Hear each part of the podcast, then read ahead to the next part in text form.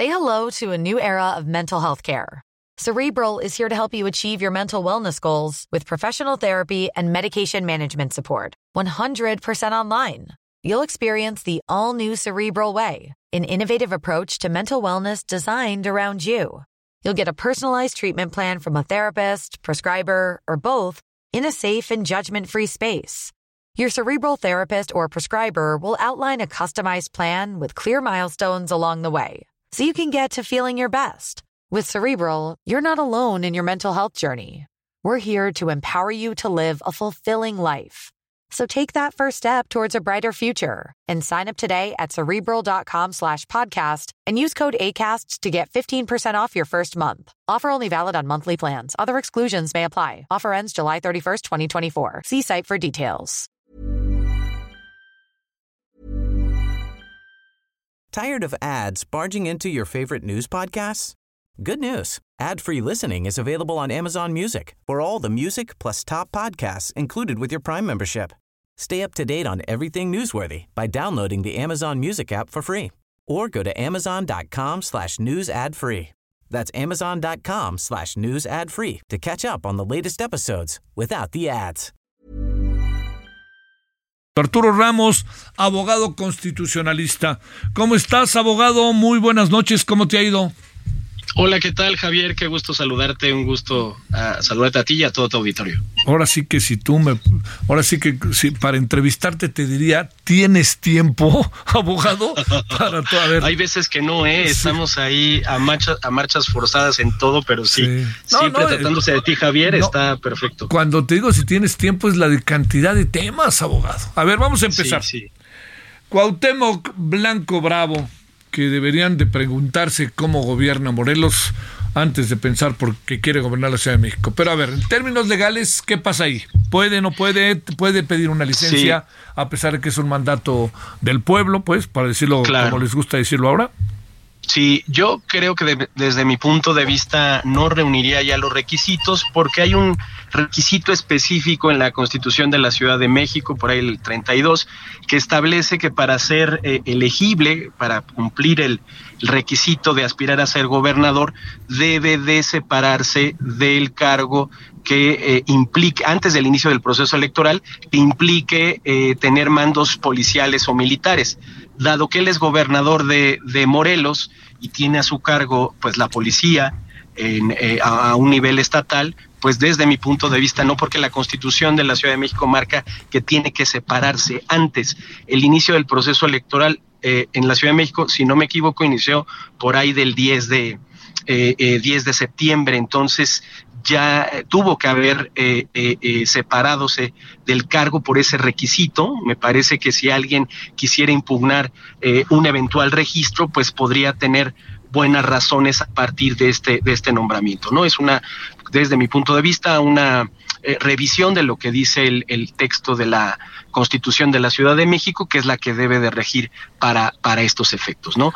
Y la verdad, ese tipo de requisitos, pues tienen una razón de ser, justamente la de que, pues, quien aspire a un cargo, pues no esté eh, brincando de un caso a, de un cargo a otro. Recordarán que ha habido leyes, las llamadas leyes antichapulín, y justamente lo que busca es que quien aspire a una gubernatura tenga el tiempo suficiente, tenga esa conexión, esa residencia eh, en el lugar al que pretende gobernar, justamente para que conozca esa realidad. Desde mi punto de vista y, y sabiendo que siempre puede haber eh, divers, diversas interpretaciones, pero creo que desde mi punto de vista la constitución es muy clara. Este, bueno, eh, el, eh, Omar García Harfus, lo, sí. él, él, renunció a su cargo el 8 de septiembre. El, el 8 sábado de pasado por razones que supongo como las que tú nos estás expresando desde el marco legal, Arturo. Exactamente, claramente ahí se ve que había un estudio muy claro de poner, no poner en riesgo una candidatura por, por esto que podríamos llamar las letras chiquitas, pero finalmente son los, lo, el texto que está en la Constitución y desde mi punto de vista eh, eh, eh, no, no debería de ser sí. Eh, considerado un, un, registro por estas razones y estas normas que se encuentran vigentes. ¿no? A ver, dicho, dicho en términos de, de, bueno, primero tiene que ver alguien que lo demande, pero este, más sí. allá de demanda o no, hay requisitos que la propia autoridad electoral de la Ciudad de México tendría que valorar y esos requisitos no los pasa el señor Exactamente. Blanco, ¿no? Exactamente, exactamente. Desde mi punto de vista, ante una solicitud planteada por por, eh, por Cuauhtémoc Blanco y por y por sus, sus abogados o quien lo representara, pues el, el, Instituto Electoral Local, que es ante la, la autoridad que tendría que eh, eh, eh, registrarse esta, esta pretensión, pues claramente eh, pues le negaría el registro, ¿no? Él estaría en su derecho de impugnarlo primero a nivel local y luego ante una instancia federal, ¿no? Pero ese sería el camino normal de una situación bajo esta perspectiva, ¿no? Un poco viéndole con una perspectiva hacia, hacia el futuro. Oye, el, el, Partido Verde no lo quiere, pero de cualquier manera supongo que Morena sí lo ha de querer. Pero entonces, sí, digamos, sí. ahí a ver cómo se ven las cosas. Exactamente, no, no creo que el partido, digo, dadas las condiciones que hemos estado conociendo, esta renuncia, como bien dices, muy oportuna de, de Harf, que evidentemente es probable eh, eh, que vaya por el partido Morena, pues diga. Eh, a ver, te estamos ahí perdiendo. Por favor, a ver, este Arturo, a ver, espérame tantito, aguántame, sí. aguántame. Ahí, ahí, ya te escuchamos, Arturo, sí, claro. otra vez. Adelante. Decías la, la, renuncia sí. de, de, Omar García Harfush. Ahí nos quedamos. Exacto. Exacto, a, a, mí me parece desde mi punto de vista que pues es pareciera que es un candidato que pues iría muy firme. Las encuestas hablan de una alta popularidad eh, eh, eh, en caso de que fuera el candidato y me da la impresión que el partido político Morena pues tendría eh, pues mucha muchas ganas de, de, postularlo, ¿no? Además de que pues tendría una sintonía con la eh, virtual candidata a la presidencia, Claudia Sheinbaum, y sí. me parece que, que sería el paquete combo, ¿no? Además, como bien dices, pues eh, renuncia días antes de, de, este, de este prurito jurídico, que finalmente pues son normas que deben de cumplirse, ¿no? A ver, te planteo este otro asunto. ¿Cómo que, bueno, eh, digamos, esto se plantea para todos, para todo el que quiera hacer. Sí. A ver, dentro de esta lista parece que el señor Mario Delgado ya dijo que él no va, este, ya le dijeron qué hacer, y también sí. está eh, otros candidatos como Clara Brugada, que ella también claro. ya solicitó licencia. Eh, sí. El, el, el, el caso de Cuauhtémoc Blanco, ¿es la solicitud de licencia o es la renuncia al cargo lo que le que ahí esto cómo funciona en estas sí, dos dualidades, tomando en cuenta eh, que uno renunció y la otra solicitó licencia.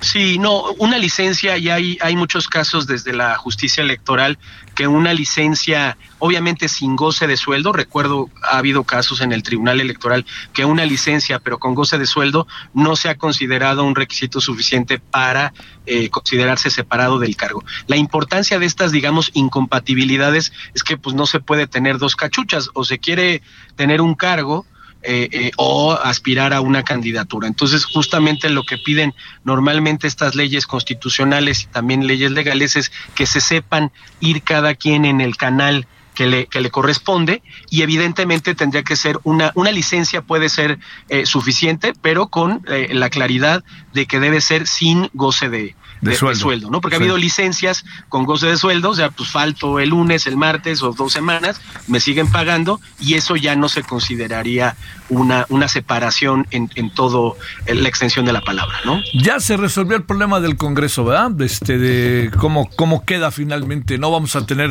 mil diputados por, sí, por bueno, ¿no? Este, ¿Me escuchas ahí? ¿Me escuchas? Ahí, ¿me escuchas? Por favor, ¿quieren ver ahí? ¿Me escuchas? ¿Me escuchas? Algo está pasando, no sé si eres tú o nosotros. A ver, ahí este, estamos hablando con Arturo Ramos, abogado constitucionalista. El caso de sí, ¿qué, qué, qué posibilidades reales hay de que eh, bueno, digamos, están las electorales, si usted va a votar por Cuauhtémoc Blanco y vive en la Ciudad de México, eso lo hace jefe de gobierno o no lo hace jefe de gobierno, y sobre, bueno, tendrá que decidir Morena, pero lo segundo es también el hecho de que él este, es gobernador del estado de Morelos, ¿no? Y ahora ya quiso regresar a su patria chica, que es Tepito, o su patria grande, que es Tepito. A ver, déjame nomás este, hacerte otra pregunta. Si él quisiera ser, para cerrar, si él quisiera ser alcalde, como ha hablado de ahí, de la zona de su circunscripción, que es Tepito, ahí ¿qué, eh, qué, qué, variables participarían para la toma de la decisión en cuanto a él como gobernador del estado de Morelos y en cuanto a él como las posibilidades legales que pudiera tener. Sí, habría que ver ya en específico, porque justamente la Constitución de la Ciudad de México establece eh, diversas variantes, diversos plazos. Por ejemplo, un juez de distrito o un magistrado federal también tiene que separarse del cargo y muchas, muchas veces varía esta temporalidad.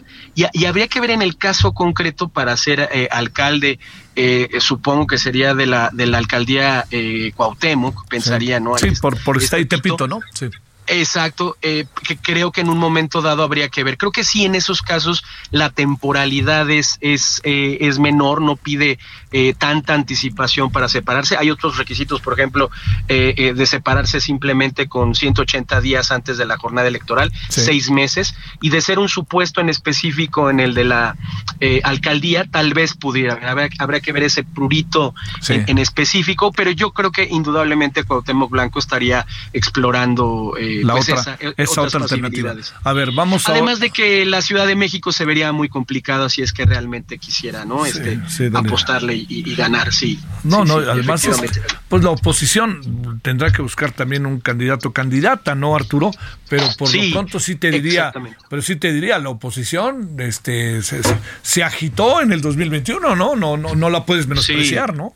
Exactamente, vimos justamente este fenómeno en la Ciudad de México que, que se partió en, en, en dos eh, voluntades electorales de, de, de, un lado y de otro y que evidentemente yo creo que también Morena está haciendo cálculos que no, no puede confiarse, que ya, ya vio que pues sí tiene sus huestes no en, en una parte de la, de la ciudad, pero que no necesariamente le, le garantiza el, triunfo. Y me parece también muy importante que eso, de eso se trata la democracia, es tener certeza de los procedimientos, de los mecanismos, pero no tener certeza de quién va a ganar. Finalmente el electorado tendrá la última eh, eh, decisión y esto pues apenas empieza, ¿no? Falta justamente todo el proceso electoral, las campañas, las precampañas y ahí habrá mucho que definirse, ¿no? Bueno, ya Arturo, y dicho este como de manera colateral, mucha gente me dice que debería de lanzarse por Iztapalapa porque la gente que le va a la América, el grueso de la gente que le va a la América vive en Iztapalapa, ¿no?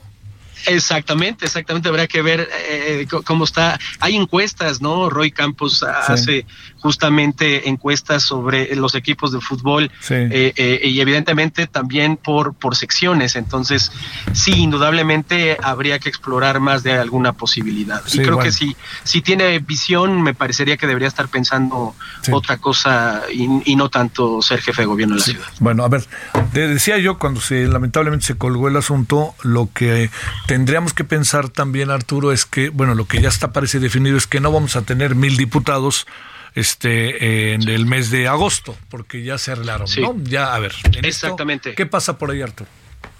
Sí, e, efectivamente, creo que fue algo que se resuelve a tiempo. Había un transitorio donde se empalmaban por ahí de un mes la legislatura saliente y con la legislatura entrante, entonces pues había ahí una especie como de, de conflicto de que iban a coincidir mil, mil eh, integrantes de, de, de, la Cámara de Diputados y esto evidentemente generaría un problema desde índole administrativo del espacio, los sueldos, cómo sesionar ese último mes, pero afortunadamente lo corrigieron bien, lo vieron a tiempo, lo tenían claro los diputados y enmendaron esa, ese, ese tema donde ya no se dará este, este empalme eh, eh, de estas dos legislaturas, ¿no? La saliente y la entrante. Me parece que, que es algo que se resolvió desde el ámbito, desde el propio ámbito eh, parlamentario, ¿no? Legislativo, y eso creo que fue bueno que lo vieran con la con el tiempo suficiente, ¿no? Yo creo que nadie va a impugnar eso, nadie cuestionaría eso, y, y más bien resuelven un error que, pues, como toda obra humana, puede venir también en las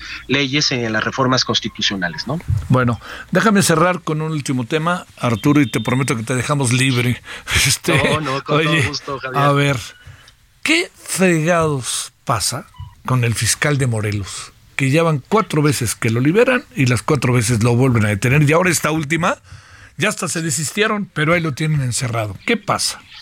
Sí, pues es algo que ha llamado mucho eh, la atención, incluso desde un ámbito internacional. Si bien es cierto, la independencia judicial habla más de este respeto y esta serie de garantías que los jueces eh, deben de tener, eh, en muchas instituciones, en ONGs o en universidades. Yo participé recientemente en una reunión con eh, algunos eh, colegas de la Universidad de Stanford muy preocupados sobre el tema de la independencia judicial y también lo extienden justamente a el tema de las eh, fiscalías. Y es un problema que, pues, evidentemente tiene un componente político, que hay una intencionalidad, pues, eh, provienen, por supuesto, del origen de los partidos de, de cada uno de los gobiernos, pero que al margen de eso también hay una esfera de institucionalidad que debería de ser tutelada, en este caso, de la Fiscalía. Evidentemente hay una clara intencionalidad de, eh, pues, eh, tener al fiscal como, como bien eh, señalas, Javier, pues que está detenido y que, pues, esa, pues, insistente actitud en, en, en esa cuestión revela, pues, que no hay una eh, eh, debido eh, permisión de que las autoridades puedan ejercer su, su trabajo. Evidentemente el fiscal pues, está pensando más bien en su libertad más que en los casos que tenga que resolver. Y es algo que también nos debe de mover a la, a la reflexión si eventualmente qué garantías debe de tener eh, los fiscales, en este caso los fiscales estatales, en función de una detención que proviene del ámbito, eh, del ámbito eh, federal o local. y esto, digamos, mucho la atención porque sí hay un tufo, evidentemente, que se, se puede percibir como político y una insistencia sobre, sobre esta persona, ¿no? ¿Qué atribución tiene la Fiscalía de la Ciudad de México para detener al fiscal del Estado de Morelos que no sea la Fiscalía General de la República la que esté de por medio? Sí, sí, claramente pues se relaciona con todo este caso tan, tan trágico de, de, esta chica. Eh, digamos, lo que sustentaría la Fiscalía Local es que se cometió un delito eh, del, del, ámbito competencial y que en todo caso el fuero que pudiera tener proveniente del ámbito local no le sería oponible. Esto me parece que eventualmente puede ser discutible. Entiendo que los abogados del fiscal de Morelos eh, estarían alegando eh, pues justamente esa incompetencia o también eh, pues justamente que tendría estaría revestido de este de este fuero local o, en función de otra entidad federativa en este caso o bueno de la Ciudad de México para decirlo más propiamente y pues digamos que cada uno se monta en su macho la Ciudad de México la la fiscalía dirá que se está cometiendo se cometió un delito y que por lo tanto es competente para perseguirlo y digamos la defensa del fiscal de, Morelos hará lo suyo apelando a la legislación propia. Evidentemente esto escalaría en un ámbito federal y un juez tendría que definir en definitiva la competencia y los alcances de esa detención. ¿no? Se ve que ves que salga, ves que lo quieren volver a detener. Gracias Arturo. Un gusto, Javier, como siempre. Gracias, te mando un saludo. Arturo Ramos, abogado constitucionalista. Tired of ads barging into your favorite news podcasts? Good news. Ad-free listening is available on Amazon Music for all the music plus top podcasts included with your Prime membership. Stay up to date on everything newsworthy by downloading the Amazon Music app for free or go to amazon.com slash news ad free. That's amazon.com slash news ad free to catch up on the latest episodes without the ads.